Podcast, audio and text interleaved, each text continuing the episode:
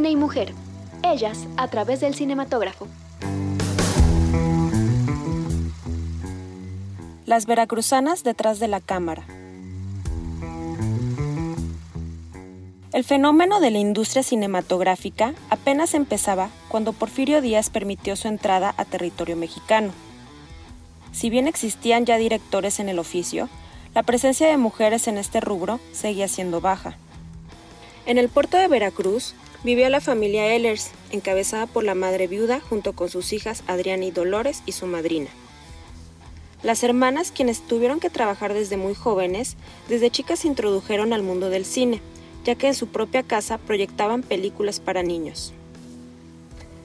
Para mantenerse, Dolores hacía dulces, mientras que Adriana trabajaba en un estudio fotográfico donde aprendió el oficio.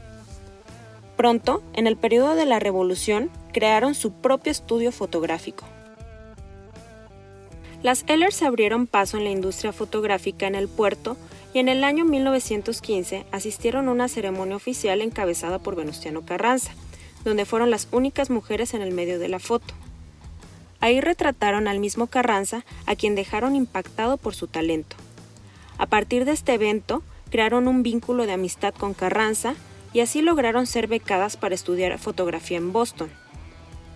Posteriormente, formaron parte de la Army Medical Museum en Washington, D.C., y para la Primera Guerra Mundial trabajaron para el mismo gobierno de Estados Unidos, filmando los problemas de salud.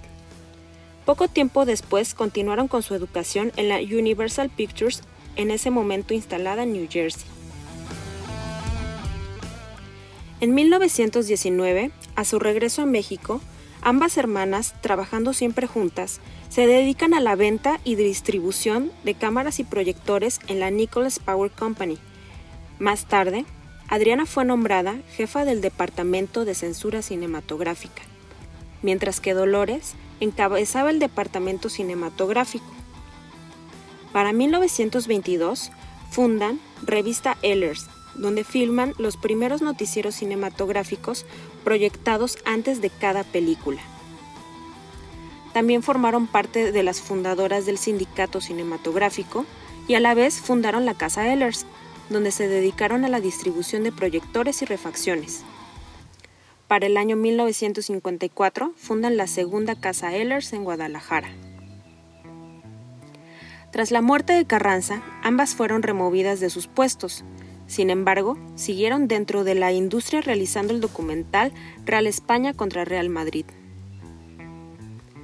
Las hermanas Ehlers fueron operadoras de cámara, directoras, documentalistas, vendedoras de equipo, fotógrafas y productoras. Rebasaron la línea en diferentes ámbitos.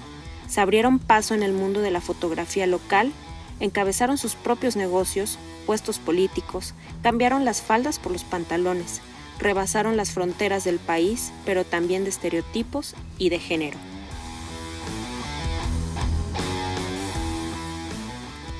Yo soy Eva Higar de Cine y Mujer y te invito a conocer más de las mujeres en el cine en cineymujer.com.